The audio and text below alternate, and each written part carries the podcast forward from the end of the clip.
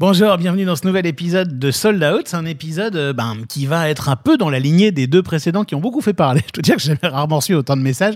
Les deux derniers épisodes avec Salomon Azo, qui étaient assez cash quand même. Euh, bonjour Arnaud. Bonjour Arnaud. Bonjour Marc. Pourquoi je dis que c'est dans la lignée? C'est parce que tu as beaucoup travaillé avec Salomon, toi, en fait. Ouais, j'ai travaillé 7 ans avec euh, Salomon à l'époque de Nous Productions et bah, je retravaille avec lui maintenant.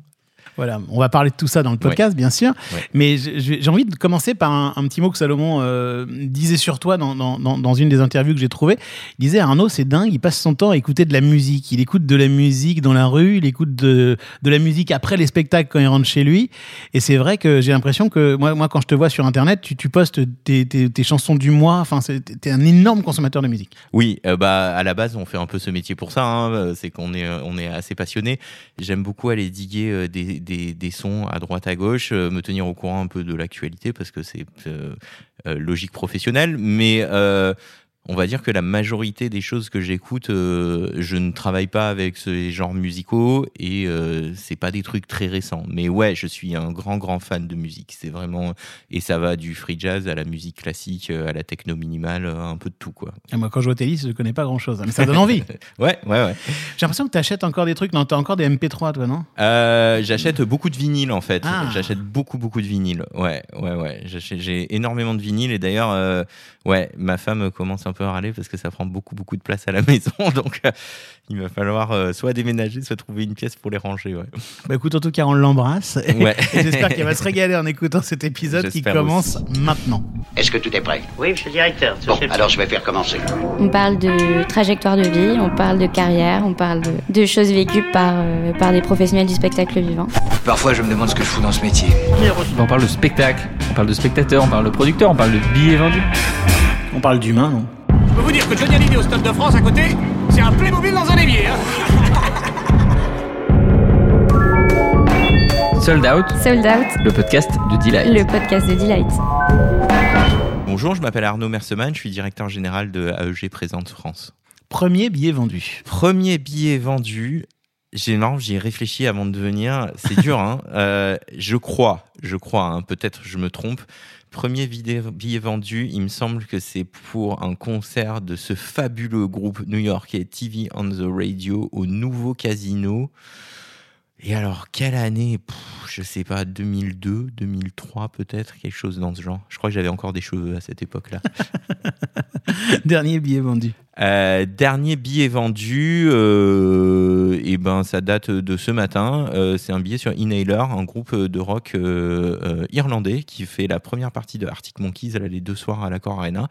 Et ils ont dû faire une performance assez exceptionnelle parce que tout d'un coup, les ventes de billets ont explosé suite à ces deux, soirs de première partie. Donc on, on les félicite. Et donc ça sera mon dernier billet vendu.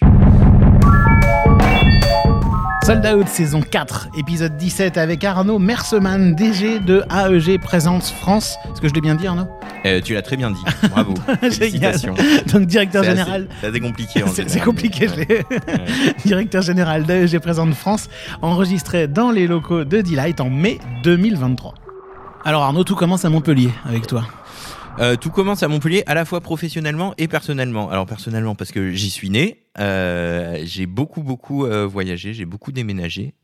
J'avais un père qui travaillait dans l'informatique et pour le coup, des fois même moi je m'y perds sur mon parcours. je suis né à Montpellier, ensuite j'ai déménagé deux ans pas loin de Genève. De là, ça a été deux ans à San Francisco. De là, ça a été deux ans à Lyon, de là un an à Amsterdam, de là deux ans à Boston. et euh, ouais, pas mal, ça, dépend. Ouais, ouais, c'est dur hein, des fois. Et là, euh, j'avais un vrai problème. J'ai toujours entretenu une relation un peu d'amour-haine avec les États-Unis, mais là, la haine dépassait l'amour à cette époque-là, étant adolescent en plus et en colère contre le monde, comme tous les adolescents le sont. J'ai euh, demandé à mes parents de rentrer en France pour le coup, et je suis rentré. Euh, là, j'étais entre Nice et Cannes, au Centre international de Valbonne. Et ensuite, j'ai enchaîné, j'ai repassé deux ans à Montpellier euh, pour, euh, pour faire une prépa. Et ensuite, j'ai fait mes études à Lyon. Mais c'est intéressant parce que déjà dans ce parcours, on voit passer euh, San Francisco, Boston. Et ça, ça explique aussi que tu parles très bien anglais et que c'est un truc qui te sert énormément dans ton taf encore aujourd'hui. Oui, je, je, je, euh, l'avantage d'avoir vécu justement à un si jeune âge aux États-Unis, ça fait que, en gros, je le parle aussi bien que le français, c'est une deuxième langue pour moi. Et euh, ouais, j'ai fait la majorité de ma scolarité dans des écoles internationales. Ce qui fait que non seulement j'ai la langue, mais j'ai été infusé un peu par cette culture américaine, ce qui fait que quand je, dois, traiter avec des anglo-saxons, j'ai plus de facilité à avoir leur point de vue, on va dire. Alors au début, tu as un petit peu une, une carrière bah, qui ressemble à, à- certaines personnes qu'on qu'on a reçues à ce micro, c'est-à-dire un peu Superman et Clark Kent, quoi. C'est-à-dire euh, le jour, tu es à Sciences Po euh, Lyon, c'est ça? Ouais, c'est exactement ça. Ouais, le jour j'ai, le jour c'est Pierre Bourdieu, Anna Arendt euh, et l'école de Francfort. Et euh, Tu voulais faire et- diplomate? et- Ouais, exactement. Ouais. Et la nuit, euh, la nuit, euh, c'est le booking de de beaucoup de musique électronique à l'époque. En gros, euh, en deuxième année de Sciences Po, euh, on nous demande de faire un stage. Et euh, à cette époque-là, j'aimais bien la musique. Alors c'est vrai que je voulais, à la base, j'étais parti pour, je voulais faire une carrière de diplomate et finir au, au- Quai d'Orsay, mais je me suis un peu perdu en chemin. J'avais une émission de radio sur Radio Brume, qui est du coup le Radio Campus Lyon, et je couvrais la musique pour eux, ce qui fait que j'allais traîner beaucoup dans des concerts, etc. Et j'ai été complètement euh, ébloui et estomaqué par ce qui se passait sur scène et j'étais déjà très très très très fan de musique à l'époque. À l'époque, c'était pas des vinyles mais c'était des CD. J'avais énormément de CD, beaucoup beaucoup beaucoup beaucoup as fait beaucoup quoi de jazz. Je les ai encore les as encore dans des cartons euh, dans ma cave, mais Ah. euh, je crois que j'ai toute la discographie de Gong, de Magma, de Soft Machine, tout ça en CD avec tous les bootlegs possibles et inimaginables qu'ils ont sortis. Et euh, et euh, Il va vraiment falloir déménager Ouais, je pour pense. les ouais. sortir des Je cartes. pense, ouais. et, euh, et Ouais. du coup, euh, ouais, je me suis dit, bon, bah, enfin, franchement, la musique, euh, qui enfin, ouais, c'est- là que j'ai envie de me diriger finalement. Et, euh, et, euh, et à cette époque-là, donc moi, je sais pas qu'en fait, il y a un métier qui s'appelle tourneur. Je pense que c'est Ah les oui. maisons de disques qui font les, euh, qui font les, qui font les concerts. Il y a plein de gens qui nous écoutent d'ailleurs qui sont pas forcément au courant. Tu peux, tu peux expliquer la différence entre tourneur et Ouais, bah le tourneur en fait c'est la personne qui gère la carrière live, tout ce qui est partie concert, et les maisons de disques c'est la personne qui les, les personnes qui gèrent la, la carrière enregistrée, musique enregistrée, on va dire. Et je, je commence à demander un peu des stages à droite à gauche en maison de disques, et puis je me rends compte que non, les maisons de disques font pas les concerts. Et euh, d'autant plus qu'à cette époque-là, c'est l'avènement du MP3, de Napster, etc. Et euh, je me dis, oula, il va y avoir des problèmes en maison de disques, euh, il y a un truc qu'on piratera jamais, c'est des concerts. Sauf que bon, je connais personne, je sais pas où aller, nanani, nanana. Il se trouve qu'à l'époque, ma, petite amie de l'époque, sa mère est kiné à Montpellier, alors comme quoi, et elle soigne un rappeur libanais du nom de Cloterka, qui est euh, représenté par People. Euh, People, c'est quoi Pascal Sanchez, euh, Ouais. donc un tourneur basé à Montpellier. qui est essentiel dans ta, dans ta vie. Ouais, ouais. Il y a, enfin, on en parlera plus tard, mais il y a deux personnes qui ont vraiment façonné euh, ma personnalité dans ce métier, on va dire. C'est Pascal et Salomon, quoi. C'est vraiment les deux euh, qui ont qui ont beaucoup compté pour moi et qui m'ont appris beaucoup de choses et qui, grâce à eux, j'en suis là où je suis. Et là, Pascal, en fait, te dit bon, bah, toi, tu es à Sciences Po. euh, Ouais, exactement. de- C'est vas-y, viens, euh, écoute, on verra. T'as l'air d'aimer la musique.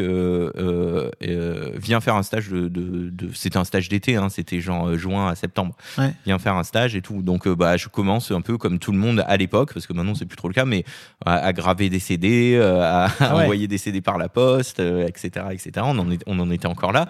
Et donc, je fais ça pendant un petit moment, mais euh, je me, enfin, c'est vrai que je suis très passionné par le catalogue de, de, de Sancho, comme on l'appelle à l'époque, euh, parce que c'est énormément de musique électronique. Et là, j'étais sorti de ma phase jazz et j'étais rentré dans la musique électronique. C'était, j'étais en plein dedans. Euh, et j'avais, on va dire, j'avais arrêté de fumer des pétards pour commencer à prendre de l'ecstasy. Mais, euh, mais, mais, euh, donc j'étais en, En plein fait, je dedans. retrouve le franc-parler de Salomon. Ouais, un petit peu.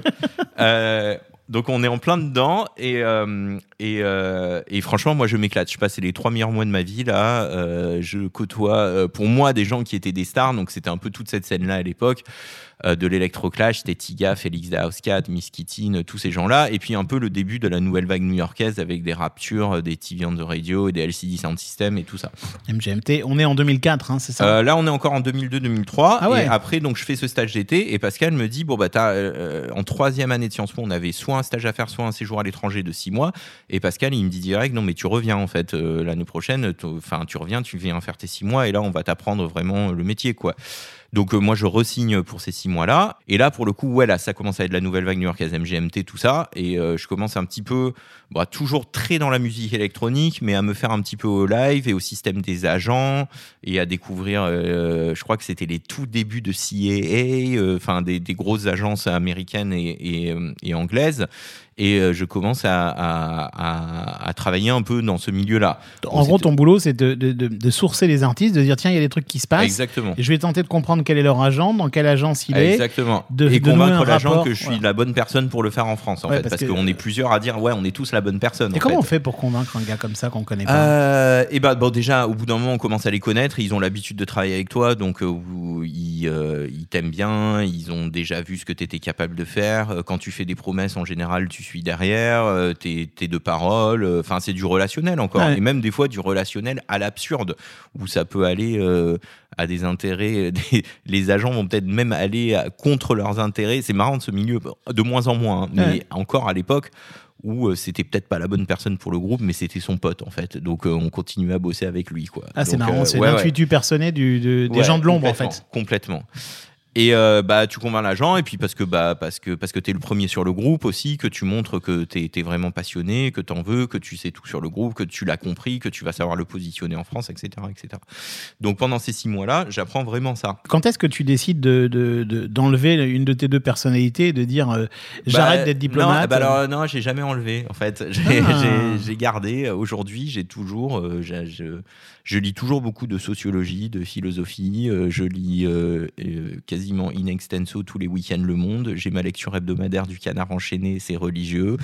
Ce que m'a enseigné euh, Sciences Po, c'est euh, une manière de penser, c'est surtout une ouverture d'esprit et une culture générale. C'est hyper important, ça, pour moi, la culture générale. Ce qui fait que, ouais, pour moi, c'est très important d'aller voir les expos. Je vais au minimum une fois, voire deux fois par semaine au cinéma. Enfin, je, je- j'essaye de trouver le temps. C'est dur, mais euh, parce que c'est un métier qui est très, très prenant. Mais euh, je, je, je- non, je, j'ai pas quitté cette personnalité-là. Cette personnalité est toujours là, mais il y a quand même un moment où tu te dis je vais faire euh, mon job, ça va être chez People. Quoi. Ouais, ça va ouais, pas ouais. être d'être diplomate. Non. Et ça, c'est quand, ça, ça c'est, bah, ça, je pense que c'est pendant le deuxième stage que je fais. Pendant le deuxième stage. D'autant plus que Pascal rend les choses beaucoup plus simples, c'est que dès la fin du deuxième stage, il me dit, bah, on, voilà, on veut t'embaucher en fait, donc euh, on veut pas que tu partes, euh, on, te, on, on t'embauche. Donc là, il fallait juste que tu finisses Sciences Po ou Ouais, c'était ça. Mais sauf que en fait, moi, je voulais pas finir Sciences Po. Enfin, je voulais, je voulais finir Sciences Po justement. Donc pendant un an, je fais à la fois People et Sciences Po. Et c'est là où c'était un peu rock'n'roll. Ouais, ça a été hyper rock'n'roll parce qu'il y avait les concerts à Paris, euh, les cours à Lyon et euh, le bureau à Montpellier. Donc c'était, euh, Wow. Je, je connais hyper bien la ligne Paris-Lyon-Montpellier de TGV. je l'ai faite, je l'ai faite, euh, je l'ai faite bien, bien en long, en large, en travers. Et, euh, et du coup, ouais, j'ai réussi. euh, à l'époque, on n'avait pas encore de BlackBerry, d'iPhone et tout ça, donc euh, je me souviendrai toujours de mon portable qui sonne un numéro anglais une fois, deux fois, et donc et j'étais en plein cours de sociologie ou de droit constitutionnel, c'était, je crois. Non, sociologie politique. Et euh, je sais plus ce qu'on était en train d'aborder. Et je sors euh, pour finalement décrocher mon téléphone qui sonne une troisième fois. Et là, je me prends une branlée par un agent euh, sur un truc que j'avais pas fait ou quoi que ce soit et qu'il fallait que ce soit réglé immédiatement. Et du coup, je, je monte en courant au labo d'informatique Ah à l'époque. Ah. Je me sign in sur mon mail, je réponds aux deux trois trucs qui avaient pris feu, je sais plus ce que c'était, c'était encore une embrouille à deux balles et euh, je retourne en cours et je replonge dans l'école de Francfort où je sais pas ce que c'était. Donc euh, c'était ouais, c'était ça a été assez rock'n'roll cette année-là, mais j'ai j'ai voulu tenir, je voulais pas lâcher parce que c'était important et que voilà, c'était encore une fois ces deux facettes-là sont importantes pour moi donc euh, je voulais ni lâcher l'une ni lâcher l'autre. Sold Out, Sold Out, le podcast de Delight. le podcast de Delight. Donc toute cette période chez People euh, dure 6 ans. Si, si j'ai, ça dure, je crois, de 2010, de 2004 pardon à 2010. Ouais, exactement. C'est ça? Ouais, exactement. Et là, pour le coup, bah, euh, j'apprends beaucoup de choses parce que déjà, People, c'est une petite structure et ça, c'est assez bien parce que j'apprends à la fois à faire de la billetterie, du marketing, de la prod, du booking. euh, donc, je touche un peu à tout et ça, c'est plutôt pas mal. Euh, et puis surtout, Pascal me fait beaucoup confiance, il me met beaucoup en avant, il me laisse interagir avec les agents euh, directement, ce qui fait que je peux créer mon catalogue de d'artistes. Euh, euh, et puis aussi Pascal, il a un truc, c'est qu'il a il a une oreille quoi. Enfin, il a vraiment une oreille et il m'apprend un peu à avoir. Alors, j'étais toujours fan de musique et tout, mais il m'apprend à avoir l'oreille un peu plus business, on va dire Ouais, c'est ça. de qu'est-ce qui va marcher, qu'est-ce qui peut pas marcher. Et puis, euh, qu'est-ce qui est de bon goût? Parce que moi, il y a un truc auquel euh, j'attache beaucoup d'importance aussi, c'est, c'est ok, on fait pas que, enfin, on fait pas que ce qui nous plaît, mais c'est, il y a, y a, ouais, il y a un truc de, il y a des limites quoi, et il y a du bon goût un peu à avoir, et, euh, et, et c'est hyper important pour moi. Ça Tu veux dire quoi, le bon goût? Bah, je sais pas, c'est pas faire tout et n'importe quoi pour tout, pour tout faire. Euh, Il y a des trucs, c'est dégueulasse, voilà, point. Enfin, il y a des trucs, c'est moche. Et j'ai pas envie de faire des trucs moches parce que je vais pas m'y retrouver. Et euh, des fois, je préfère passer à côté de trucs qui vont gagner énormément d'argent, mais que je trouve horribles, auxquels je peux pas toucher. Et j'ai déjà dit non à des artistes qui sont devenus très gros parce que je trouvais ça moche. Voilà. Évidemment, tu voudras pas me dire lesquels. hein. Non. mais, euh, mais, euh, mais ouais. Donc euh, ouais, ça, et ça, ça pour le coup, donc euh, c'est c'est une vraie école, euh, on va dire artistique chez Pascal et, et de business aussi, mais mais très artistique, ouais.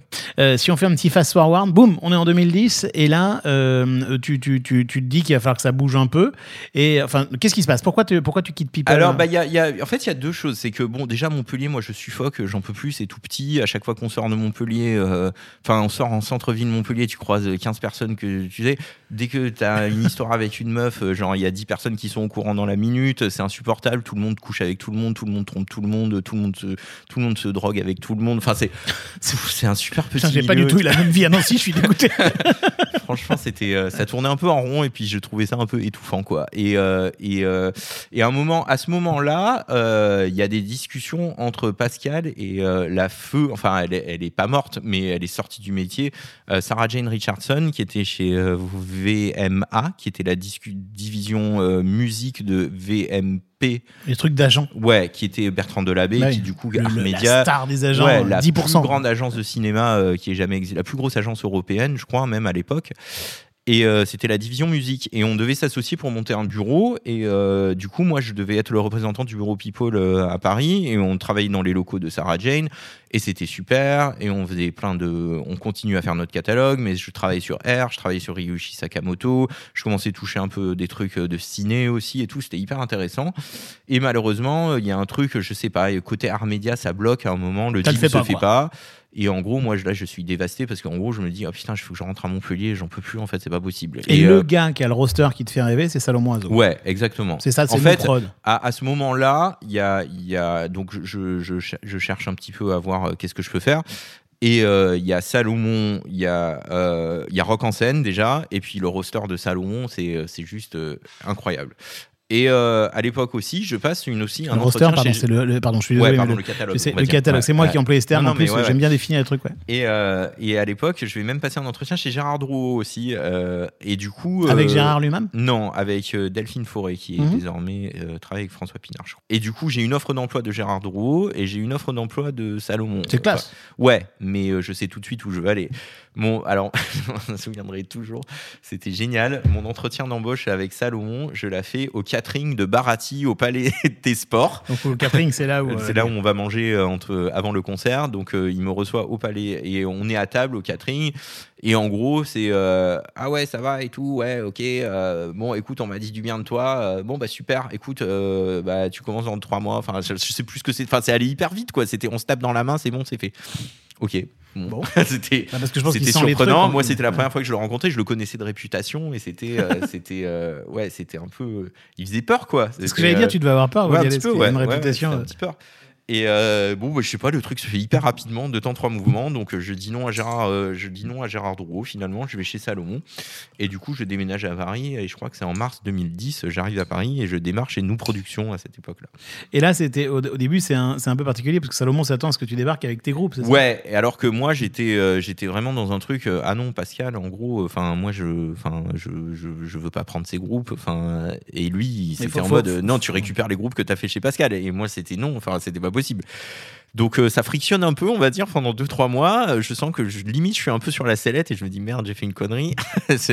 J'aurais peut-être pas dû venir là. Et puis petit à petit, pendant que euh, on est en train de se prendre le chou que ça, bah, je vais chercher des nouveaux groupes. Et, et il se trouve que à cette époque-là, je commence à travailler avec un agent qui est très jeune, mais qui a toute la nouvelle vague du hip-hop américain et c'est en train d'exploser. Et je commence à signer enfin à ramener chez nous production parce qu'on signe pas vraiment en tant que promoteur Non, euh, c'est en tant une que tournée, quoi. diffuseur ouais c'est ça on est là. diffuseur on fait de la production d'accueil c'est-à-dire que le spectacle on l'accueille une fois c'est pas nous qui montons la production et on, on accueille un spectacle déjà monté en fait donc on est plus diffuseur que, que, que producteur à proprement parler C'est un truc, je, je m'y arrête deux secondes, c'est vachement intéressant parce que c'est vrai que quand tu bosses avec des internationaux, toute la création elle est faite ailleurs et c'est souvent des tournées mondiales. Donc exactement le, le boulot d'un d'un producteur euh, français qui est spécialisé sur l'international, c'est beaucoup, ça ressemble au boulot des promoteurs locaux exactement qui euh, en région euh, accueillent les productions c'est parisiennes. exactement ça C'est un peu ça, hein, Ouais, c'est exactement ça. Sauf qu'il faut parler mieux anglais. Ouais, exactement. Et du coup, euh, bah, je commence à travailler avec pas mal de trucs, avec euh, bah, des, des, des, euh, des Hot Future, des ASAP Rocky, des Wiz Khalifa, enfin tout le hip-hop qui est en train d'exploser à cette époque-là. Je spot une petite nénette qui s'appelle Lana Del Rey aussi, euh, qu'on récupère. À la période, à l'époque, c'est monumental, non déjà? Ouais, ouais, enfin, elle est, elle est hyper énigmatique. Personne sait où qui Ah est oui. l'agent, personne sait où la trouver et tout. Et bon an, mal an, on arrive à faire une date au nouveau casino au Silencio. Euh, euh, et euh, à l'époque aussi, euh, il y a un truc, je suis absolument fan, euh, je suis sur le cul. Il y a un artiste qui sort une mixtape et qui s'appelle The Weeknd. Et euh, franchement, c'est juste à tomber par terre ce qu'il fait. Et je, je, je, je, découvre tout un univers. Le mec reprend Suxy and the Banshee en RB. Enfin, c'est chanté là, mais qui fait. Et, euh, et, et, euh, et ça, je sais que j'ai tanné Salomon, mais genre à chercher tous les agents possibles, inimaginables. Il faut qu'on le fasse, il faut qu'on le fasse, il faut qu'on le fasse, il faut qu'on le fasse, ça va devenir gigantesque et tout. Et on arrive à le faire finalement. Donc, on, on a, récupéré The Weeknd. Et puis à côté, Salomon me fait travailler un peu sur plein de choses aussi.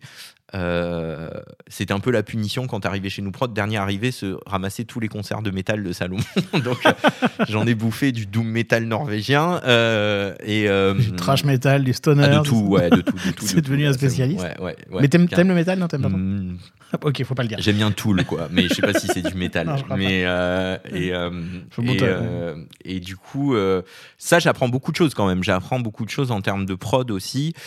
Et autant, on va dire que euh, Pascal, il avait une vraie oreille, il m'a donné un vrai sens artistique, on va dire dans le sens A&R DA, quoi. Euh, Autant Salomon, lui, il m'a, il m'a, il m'a appris l'autre versant du métier, Le qui est business. vraiment le business, ouais, pour le coup, parce que euh, on, on le voit à travers son parcours, il y a, enfin, c'est un des meilleurs businessmen de la place de Paris dans ce métier, quoi. Donc, euh, euh, j'ai appris les deals avec les agents, j'ai appris un peu toutes les entourloupes possibles et imaginables pour se sortir de situations délicates, euh, et puis surtout d'élargir mon réseau d'agents, quoi, de travailler avec des gens avec qui j'avais jamais travaillé, parce que je tournais un peu en boucle sur 4-5 En agents. fait, il te met un peu en danger. Ouais, un- Tu te mets un peu en danger, Ouais, il te met en danger. euh. Ouais, complètement.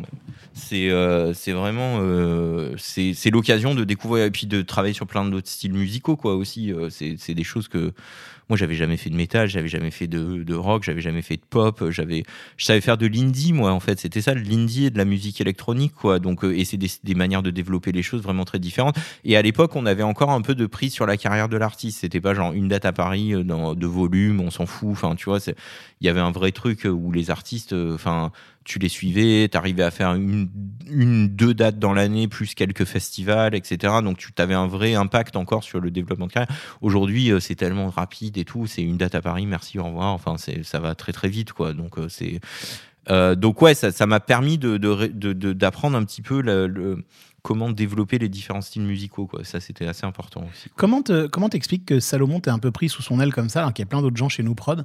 Euh, c'est, c'est- c'est cette oreille musicale, c'est justement le fait euh, lui business, toi musique, ça match particulièrement? Ouais, T'as- je sais pas. J'ai Enfin, je, tu je sais pas si tu lui as posé la question quand il est venu euh, la- les, les J'ai dernières posé fois. la question, mais je suis pas sûr qu'il ait répondu Ouais, à non, mais c'est question. plus ça, ouais. non, je sais pas, il y a un truc qui a cliqué à un moment. Alors après, c'est une, ça a été une relation euh, très compliquée, quoi. Franchement, ça a été parce que Salomon, c'est pas un personnage euh, simple, Euh, et moi, je suis pas, je suis un peu compliqué aussi.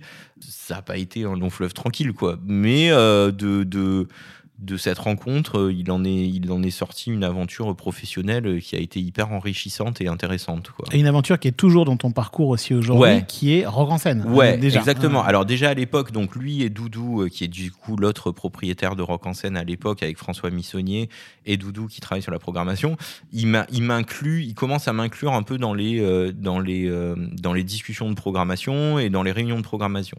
Ce qui fait que moi, je peux leur suggérer des nouveaux groupes aussi qu'ils auront, sur lesquels ils n'auront pas forcément l'oreille. Et, euh, et, euh, et euh, j'ai- l'occasion de faire un petit peu la petite main pour eux aussi sur, sur où vont les trucs sur la grille, comment on fait une offre, envoyer des offres et tout ça. Donc ça aussi, ça a été hyper important pour moi en termes d'apprendre à programmer un festival. Ouais, C'est énorme, en époque-là, Ouais, Et finalement, tu as une chance, tu as provoqué ta chance par ton amour de la musique incroyable entre quelqu'un qui te forme l'oreille, quelqu'un qui te forme au business, quelqu'un qui te forme au festival. Ouais, non, c'est assez cool. Vu de l'extérieur, ouais, ouais, j'ai pu toucher un petit peu à, tout. euh, j'ai pu toucher un petit peu à tout, et j'ai eu, euh, bah, ça a été de la, bah, comme comme tout, hein, c'est un mélange de travail, de chance, de timing, de, de, de plein de choses, mais euh, mais ouais, ça a, été- ça a été hyper formateur là. C'est euh, entre People et, nous production. Euh, ouais, ça m'a ça m'a permis vraiment de, de, de toucher à tout et de et d'arriver à créer, on va dire, une personnalité professionnelle assez complète, quoi. Sold Out. Sold Out, le podcast de Delight. Bon, alors Arnaud, il y a cette année 2015 si particulière, quoi. C'est une année euh, très étrange. On, on- on va euh, déjà parler de. Mon Dieu, c'est incroyable. Ton, ton visage change quand on parle de ça. C'est fou. Ouais, bah oui, c'est oui, normal, mais bon, Ah mais c'est étonnant. Enfin, Ouais. c'est- ça me donne des frissons. Mais Ouais. le, le- donc 2015, tu es, tu, tu, tu es au Bataclan, tu produis les, les Eagles et tu es sur la terrasse du café à côté et tu prends une balle. Ouais, exactement. Alors ce soir-là, euh, ça avait été un mois de novembre extrêmement chargé. Euh, Je crois que j'avais, euh, je sais plus, mais je crois que j'avais cinq concerts dans la semaine ou six concerts dans la semaine avec euh, des soirs des doubles concerts, dont ce soir-là, le 15, euh, le 13 novembre, j'avais, euh, j'avais deux concerts le soir même et j'avais un concert au Trabendo et un concert au Bataclan. Et j'ai commencé au Trabendo parce que sur le chemin pour rentrer chez moi, le Bataclan était plus proche. Et euh, du coup, j'arrive au Bataclan. euh, je crois que la première partie a terminé de jouer. C'est l'entracte entre la première partie et le début de Eagles of Death Metal. Je rejoins euh, Thomas Ayad, qui du coup travaillait chez Universal et qui était chef de projet, et Delphine Ferré, qui travaillait à l'époque chez Deezer. Et, et on rentre, on regarde un peu le début du concert. Enfin, je vais dire bonjour, je vais saluer les Eagles of Death Metal, sur lesquels j'avais travaillé en juin déjà, au Trianon et euh, qu'on avait convaincu de revenir en novembre parce que ça s'était tellement bien passé en, en juin. Et euh, je vais saluer le tour manager, donc la personne qui représente le groupe sur la route. Je vais saluer le groupe aussi parce que je commençais à les connaître. Euh, je dis bonjour à tout le monde. Je donne les comptes parce qu'on on est aussi responsable de ça, de la bonne tenue financière du concert. Donc je vais leur remettre tous les comptes avec les factures. Le tour manager les, prend ma pochette et me dit ok merci j'épluche tout ça et puis si j'ai des questions on s'en reparle à la fin du concert etc. Et du coup, bah moi, euh, je suis un peu libre euh, de ma soirée maintenant, le temps que le concert finisse, enfin d'être là pour superviser, mais en gros voilà. Et, euh, et moi, donc comme je les avais déjà fait en juin, puis j'avais dû les voir en festival un peu avant. Enfin bref, ça faisait la cinquième fois que je les voyais. J'en avais, enfin ouais, je, je regarde un peu le début du concert et on va s'attabler du coup au café du Bataclan avec Delphine et Thomas. Et on se met toujours à la table qui fait le coin du café du Bataclan. Et cette table fait du coup le coin avec l'entrée du Bataclan et le café du Bataclan. Et euh, c'est un peu la table, euh, ouais, la table stratégique parce qu'on peut voir tout le monde qui entre, qui sort, on peut voir ce qui se passe, etc. Et si j'ai besoin de rentrer parce qu'il y a le moindre truc, je suis vraiment juste à côté. Donc euh, on commence à boire un coup et et là, tout d'un coup, il y a la il y a la baie vitrée derrière nous qui explose. On entend comme des pétards, vraiment très fort, une odeur de soufre aussi. Moi, je saute à terre. Je comprends pas trop ce qui se passe. hein. Du coup, je saute à terre euh, et euh, et là, pour le coup, je pense, je, je, dirais pas que je perds un peu conscience, mais on passe un peu en mode survie. Donc, je suis pas vraiment euh, complètement conscient, quoi. Donc, je reste à terre pendant, on va dire, 10-15 secondes. Après, moi, ça me semble une éternité dans mon souvenir, mais je pense que ça a été très, très court. Et je me relève et et là, je vois, euh, bon, ben, je vois déjà euh, des gens un peu allongés partout par terre. On entend encore des pétards. Et euh, je vois des mecs en train de rentrer dans le Bataclan, mais qui sont armés. Et euh, je comprends pas trop ce qui se passe, pour être honnête, parce que je suis assez choqué. Et euh, je. En gros, je, je me retrouve euh, sur le boulevard Voltaire et derrière moi, il y a le tourbus du groupe qui est, qui est garé. Et euh, un des assaillants, alors je sais plus lequel c'est, je m'en souviendrai pas, mais je me, je me souviens de son visage en tout cas, me voit me relever et m'avancer un petit peu à gare sur le boulevard et se retourne vers moi et tire une euh, salve de, de Kalachnikov. Et euh, je me souviendrai toujours, j'entends l'impact des balles dans le tourbus euh, derrière, etc. Et, euh, et, euh, et euh, mais je suis pas touché, mais je me rends compte de ce qui se passe. Et du coup, dans ce cas-là, là, je fais demi-tour et je commence à partir en courant jusqu'à j'entends des détonations de nouveau. Et là, pour le coup, là, je prends du côté droit, je sens une énorme douleur et en fait, j'ai pris une balle en fait à la jointure de l'épaule dans le dos qui est ressortie par le poumon devant. Et euh, propulsé en avant par cette balle, je, je, je continue à courir et je vais m'écrouler dans le café du Bataclan, qui, qui du coup est juste à côté.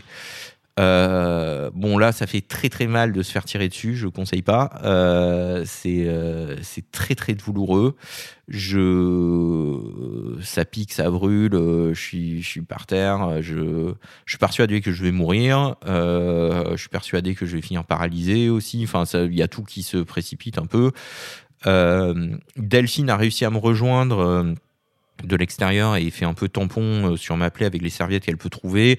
Je sais qu'il y a quelqu'un de Sony Music aussi qui est là, qui m'a qui m'a beaucoup, euh, qui me donnait à boire, qui me parlait en me disant de tenir bon, me tenant la main et tout. Et, euh, et, euh, et je me fais embarquer euh, par. euh, du coup, je, je suis pris en charge assez rapidement parce que le, le, le café du Bataclan commence à devenir un peu le, le L'hôpital de QG, ouais, le QG, on va dire, de la police et des pompiers. Et du coup, ça fait que je suis, je suis évacué assez rapidement et pris en charge assez rapidement. Dans l'ambulance, là, je perds vraiment conscience. Et euh, je me réveille à l'hôpital à Percy. Donc, euh, comme j'étais un des premiers pris en charge et que j'ai été blessé par balle, on m'a envoyé dans un hôpital militaire. Ce qui fait que j'ai été soigné par des médecins militaires qui ont l'habitude des blessures par balle. Donc, j'ai été très, très bien soigné. Et euh, je me réveille, je me réveille euh, 72 heures plus tard, je pense, ouais, avec un ventilateur, mal partout, complètement sonné, et je comprends pas ce qui se passe. Et euh, donc déjà là, on m'informe que pendant 48 heures, mon pronostic vital a été engagé, non pas par la blessure, mais par le fait que je suis euh, tombé euh, quand j'étais par terre dans le café du Bataclan. En fait, j'ai dû j'ai dû tomber sur le sur le ventre et il y a y a une bactérie qui est rentrée dans la blessure, enfin, via la blessure et qui du coup m'a infecté le poumon, ce qui fait que j'ai été, j'ai eu le poumon infecté. On m'a, on m'a, on m'a injecté d'antibiotiques pendant 48 heures, mais mon pronostic vital était engagé. Et et donc j'apprends ça déjà, et puis euh, on, m'explique un peu le, le- l'ampleur de l'attaque et de ce qui s'est passé, parce que moi j'ai été complètement euh, hors jeu pendant, euh, pendant trois jours, quoi. Et, et là, ouais, je suis dévasté, quoi. Je suis dévasté parce que je, je- bah, y a tout qui me tombe dessus d'un coup. Je crois que je pleure non-stop pendant, pendant deux jours. Je suis euh, complètement accro aux infos. J'ai les chaînes d'infos en, boucle non-stop. Je peux pas m'empêcher de regarder. Euh, euh, parce que c'était la track d'Abaoud à cette époque-là. On l'avait pas encore trouvé, je crois. Et, euh, ouais, je suis, donc bon là. Après, il y a toutes les formalités. Il y a la police qui passe m'interroger, etc., etc. Il y a ma, femme de maintenant qui du coup était ma copine à l'époque, euh, qui, euh, euh, avec qui ça faisait trois mois que j'étais, qui est rentrée en catastrophe de Londres parce qu'elle est à moitié anglaise, donc euh, elle trouvait même plus d'Eurostar parce que les frontières étaient fermées, elle a dû rentrer en bus et tout. Enfin, c'était la misère. Mais bon, je suis très très bien entouré. On- euh, ma famille euh, arrive des États-Unis. J'ai mes deux frères aux États-Unis. En a un qui arrive de LA, l'autre qui arrive de Washington. Mon père arrive de Boston aussi. Ma mère est remontée de Montpellier. J'ai tous mes amis qui font bloc autour de moi. euh, et je crois qu'au bout d'un moment, l'hôpital interdit les visites tellement j'ai de visites dans ma chambre. Donc je me suis senti vraiment très très, Très entouré. et très entouré. Ouais. Je passe 10 jours en réa, ensuite je repasse une semaine euh, en, en- en- en- en- en- à l'hôpital, quoi. Ouais. Et, et, euh, et de là, après, je suis, euh, je suis de retour chez moi. Et là, c'est le vrai travail qui commence de reconstruction, en fait. Parce que, bon, du coup, j'avais encore ma blessure, j'avais mal au dos et tout, mais ça passait. Mais c'est. je suis dissocié parce que, le- le- l'esprit a subi un tel choc que, que du coup il se- il s'est éteint et du coup en fait l'esprit est, est- ailleurs, c'est protégé en fait. Donc ce qui fait que je, je me vois faire comme si j'étais en train de regarder un film, mais je me vois faire des choses, mais euh, j'ai pas l'impression d'avoir de prise dessus. Je fais des trucs, je vais, je me promener, je un jour j'achète une PlayStation, je ramène une PlayStation à la maison, je sais mais qu'est-ce que c'est ça et tout, enfin mais c'est moi qui l'ai acheté, enfin je, je, fais des trucs, je, je comprends pas ce qui se passe. Et euh, par-dessus ça il y a des insomnies, euh, des, des beaucoup de ruminations liées à la mort. Euh, et, euh, et c'est un gros travail, ouais. C'est un gros travail qui aura duré 3-4 ans à base de. Wow, 3-4 ans Ouais, mais de psychothérapie, euh, d'hypnose, de techniques de MDR. Et aujourd'hui, euh, et aujourd'hui, ça va. Aujourd'hui, ça va. Le point final, il a été posé euh, euh, euh, lors de mon témoignage au procès euh, l'année dernière. Et, euh, et l'année dernière, ça a été vraiment la première année où euh, le 13 novembre est arrivé et euh, j'avais oublié que c'était le 13 novembre. Alors que chaque année, normalement, je commençais à me sentir triste, je recommençais à regarder les photos des victimes, etc. Et là, cette année, pour le coup, c'est passé. Les insomnies sont quasiment passées aussi. Ça, ça aurait été le plus long, le sommeil. Ça a été très, très, très, très, très long, le sommeil. Et c'est très dur de pas dormir. Et du coup, il y a eu un truc un peu qui s'est déclenché en moi où ça a été une espèce de, de force de vie, quoi. Et j'ai voulu. euh, il fallait que je construise et que j'aille de l'avant, quoi. C'était parce que sinon ils avaient gagné et ça, je pouvais, ils pouvaient pas gagner. Et il y a vraiment eu cette hargne là de non, ils gagneront pas et euh, je vais continuer à aller de l'avant. Et je me suis jeté vraiment à corps perdu euh, dans le travail. Et et pour le coup. ça a été une période hyper compliquée pour moi personnellement. Franchement, ça a été compliqué parce que euh, pour en revenir du coup à, l'époque, c'est nous productions et Salomon. Et euh, à cette époque-là, donc bon, déjà moi, je, pense que je reviens un peu trop vite au bureau aussi. Ah oui. Parce que a- as mis 3-4 ans dans ta tête à t'en sortir et t'es retourné au Ah, bureau quelques mois après Ouais, pour les Eagles euh, à l'Olympia. Pour, euh, pour les Eagles of Death Metal à C'est l'Olympia. Je- complètement dingue en fait. Bah, je m'étais mis en tête, c'est une date symbolique, il faut que j'y Ouais, sois et c'est tout, trop mais, tôt. euh, mais en fait, c'était beaucoup trop tôt, quoi. Bon, et, euh, toujours est-il que c'est aussi le moment où Salomon on part de nos prods pour aller chez la Nation. Ouais, exactement. En 2015, Et- super année quoi. Et ouais, et moi je voulais absolument pas aller chez Live Nation. C'était, c'était, enfin, je, je me voyais pas aller là-bas. Je Pourquoi sentais, parce que je sentais que ça allait être l'usine, que j'allais être écrasé par le truc et que, en gros, bah, euh, tout ce qui faisait ma spécificité et mon envie artistique, et etc., bah, ça serait juste nié, quoi. Enfin, Je, euh, je fais, je fais un, petit, une petite, un petit raccourci, j'ai- j'aime pas trop faire ça dans ce podcast, mais, mais, mais on va essayer. AEG, c'est un énorme truc, c'est une usine aussi, non? Bah, c'est pas la même chose, bizarrement. C'est pas la même chose. Ouais, parce que nous, il y a, il y a alors, euh, j'ouvre une parenthèse. La différence, c'est que Live Nation sont dans un business de volume, en fait, et, euh, et, euh, et ils ont l'infrastructure pour faire le volume. C'est-à-dire qu'ils ont des bureaux partout dans le monde et qu'ils signent des choses globalement et que leur idée, c'est de de faire des petites marges, mais sur des très très grands nombres, sur du grand nombre. Alors que chez AEG, c'est ça la différence avec Live Nation aussi, c'est la structure capitalistique de l'entreprise en fait. AEG, c'est détenu par un, un propriétaire privé, c'est une entreprise non cotée en bourse. Live Nation est une entreprise cotée en bourse. Et il faut montrer que euh, on prend des parts de marché pour que l'action prenne de la valeur sur la promesse d'un avenir sur lequel on va générer beaucoup de revenus parce qu'on aura atteint, euh, on aura atteint Oui, des économies d'échelle, etc à des, à des groupes de à distribution. Amazon, quoi. quoi, voilà, à Amazon. Alors que AEG, on est une propriété privée, c'est-à-dire que on peut pas faire des choses à perte, on peut pas tout prendre et tout parce qu'on n'a pas le volume pour. Et euh, il y, a, y a une, enfin il y a, y a un truc un peu plus artistique, on va dire encore chez AEG. Ça reste une très grosse boîte, hein. Et puis je fais pas, euh, ouais, je vais pas faire du free jazz pour 50 personnes. J'allais dire, c'est pour pas le des fun. poètes non plus. Faut, non, c'est pas, des poètes non plus. On va pas, on va. Mais il y a un peu plus de latitude et de liberté. Et puis surtout, en fait, euh, il y a aussi le fait que bah euh, c'est moi le patron, donc c'est moi qui décide de ce que je fais en fait un peu quoi. Sold Out, Sold Out, le podcast de Delight. le podcast de Delight. Et on arrive à la période AEG, Arnaud, parce qu'évidemment, cette force de vie dont tu parlais tout à l'heure, elle te fait bouger de, de nos prods. Euh, tu, tu, tu, tu, quittes cette aventure. Il y, a, il y a des parenthèses qui seraient euh, passionnantes à raconter, mais on commence à avoir un épisode qui, qui dure un peu, où tu discutes avec euh, Emmanuel de Burtel euh, chez Bicose et, et. Tu discutes aussi avec. enfin, tu, passes même par euh, Miala, tu discutes avec d'autres gens. Et puis finalement, c'est vers l'aventure AEG que tu te, te destines. Ils me font signe. euh, et puis surtout, moi, à ce moment-là, je prends un avion, je vais à Los Angeles et je vais voir le, directeur du Global Touring chez AEG. Je lui dis voilà, maintenant j'entends dire que Rock en scène, euh, vous rentrez dedans.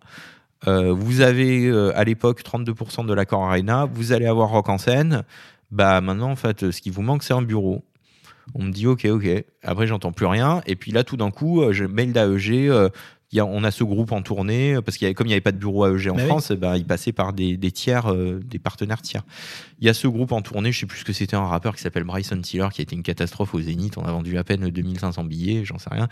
Mais euh, en, en gros, au lieu d'utiliser euh, Gérard Drouot comme on le fait d'habitude, on va travailler avec toi cette fois-ci. J'ai dit ok, bon, bah, le message a dû être entendu, etc. Et euh, donc on commence à travailler, on parle d'autres groupes, etc. Et là, le grand patron monde de William Morris passe à Paris un été. Et, D'AEG? euh, de, non, de William Morris. C'est quoi William Morris? C'est une des plus grosses agences au monde en termes de musique, ouais. Euh, de cinéma, même de littérature et de musique.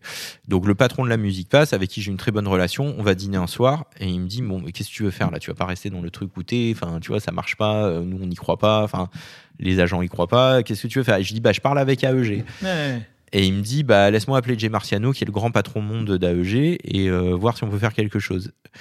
Le lendemain, j'ai un mail de. Jay Marciano qui me dit euh, j'ai eu un coup de fil, euh, je veux te parler, euh, je t'appelle demain. Donc il m'appelle, il me dit on a bien réfléchi, on va ouvrir un bureau français, on veut que ça soit toi qui l'ouvre. Je passe à Paris pour Rock en scène fin août, allons déjeuner ensemble. Je déjeune avec lui, je fais ma présentation un mois plus tard et début janvier, on ouvre AEG en France. Mais dis donc, vous ouvrez J'ai en France, mais à l'époque, vous êtes quoi 4 On est quatre, ouais, Quatre. dans mon salon euh, rue Condorcet, dans le 9e. Et t'as même pas facturé le loyer. Il y a même pas. Non, j'ai pas facturé le loyer. Ouais, j'aurais dû refacturer mon loyer à EG. Mais euh, ouais, ouais, on est quatre dans mon salon. On n'a pas de licence d'entrepreneur de spectacle. On a à peine un compte en banque et, euh, et ça a été lancé de manière très précipitée.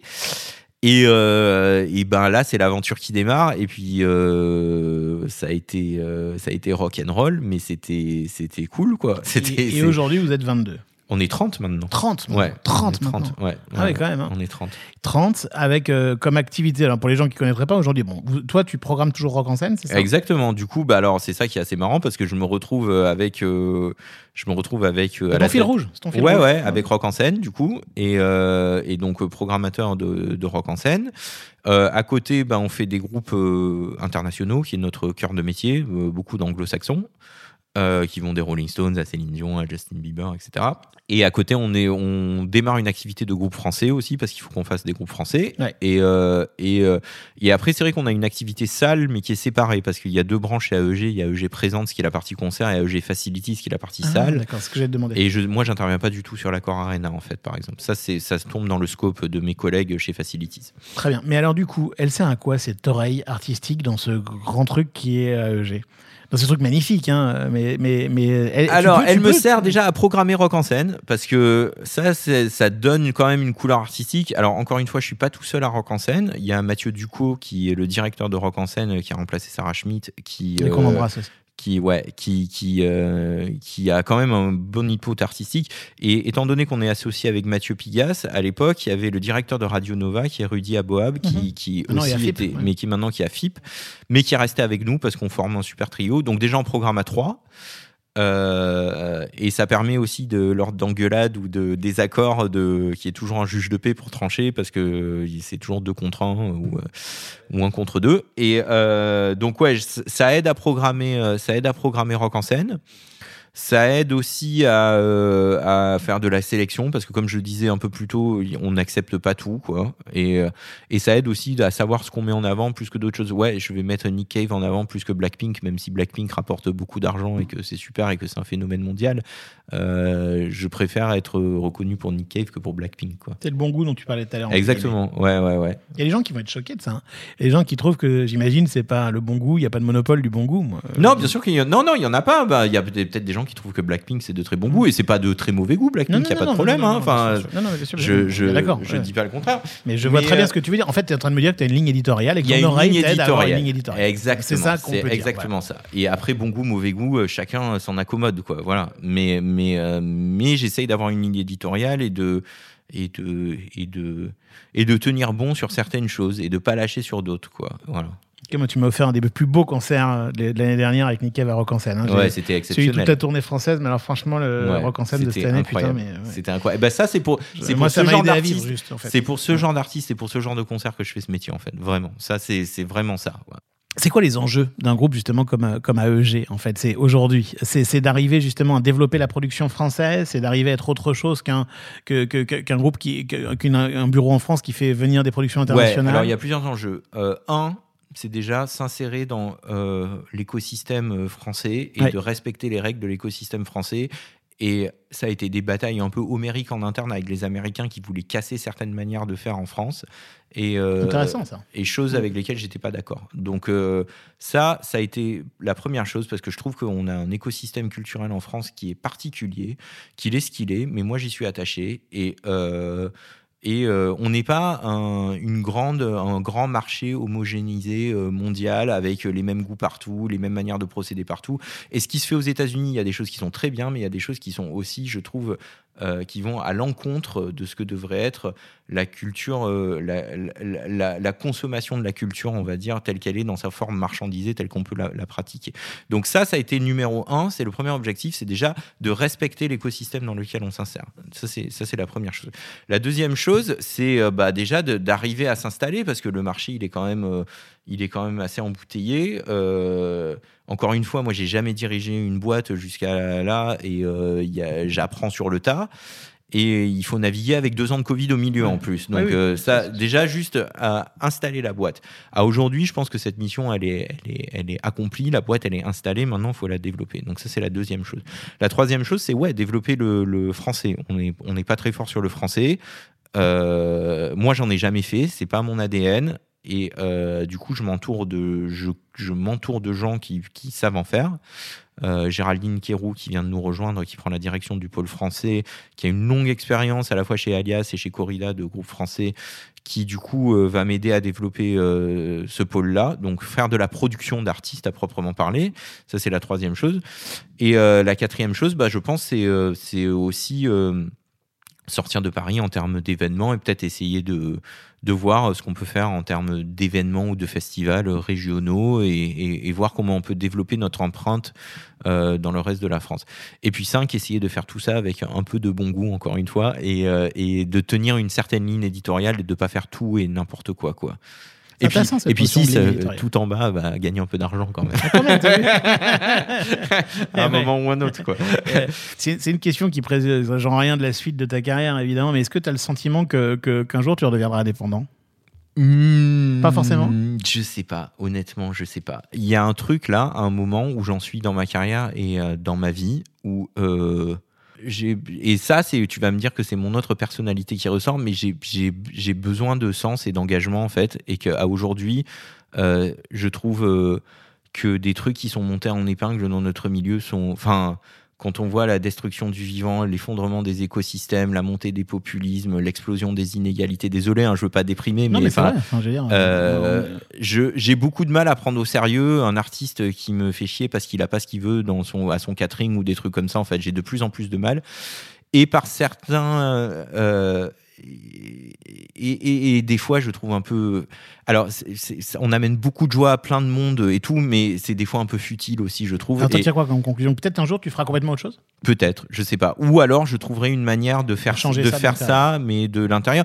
Mais on est dans un truc mondialisé hyper difficile à changer, en fait. quoi. C'est ça le problème. Moi, aujourd'hui, je vais voir AEG, je leur dis bah écoutez. Euh, mon budget l'année prochaine, c'est en décroissance parce que, enfin, je, ben, merci, au revoir, à bientôt. enfin, mais ça, ça, tu sais, alors là, pour le coup, c'est eh ben, justement, tiens, on arrive sur la dernière question rituelle tu sais, de ce podcast sur les, conseils qu'on donne aux plus jeunes. Tu sais que moi, j'ai la chance de diriger ce master euh, de live à l'EMIC, euh, où je, côtoie 30 euh, étudiantes et mm. étudiants. Et moi, je mm. peux te promettre que cette nouvelle génération, elle est merveilleuse en ce sens que cette décroissance et cette, enfin, elle, elle, est, elle, est, au cœur d'eux-mêmes, en fait. Ils voient pas ça autrement, le spectacle mais, mais moi, je le ressens aussi comme ça. Mais le problème, c'est que moi, je suis complètement euh, schizophrène quoi. J'ai enfin il y a, j'ai un vrai problème en fait parce que je euh, face je fais des choses que je réprime de, du mon côté pile en fait quoi. Donc euh, c'est c'est je sais pas comment faire. Franchement c'est un truc ça me bouffe le cerveau j'y réfléchis très longuement et très souvent.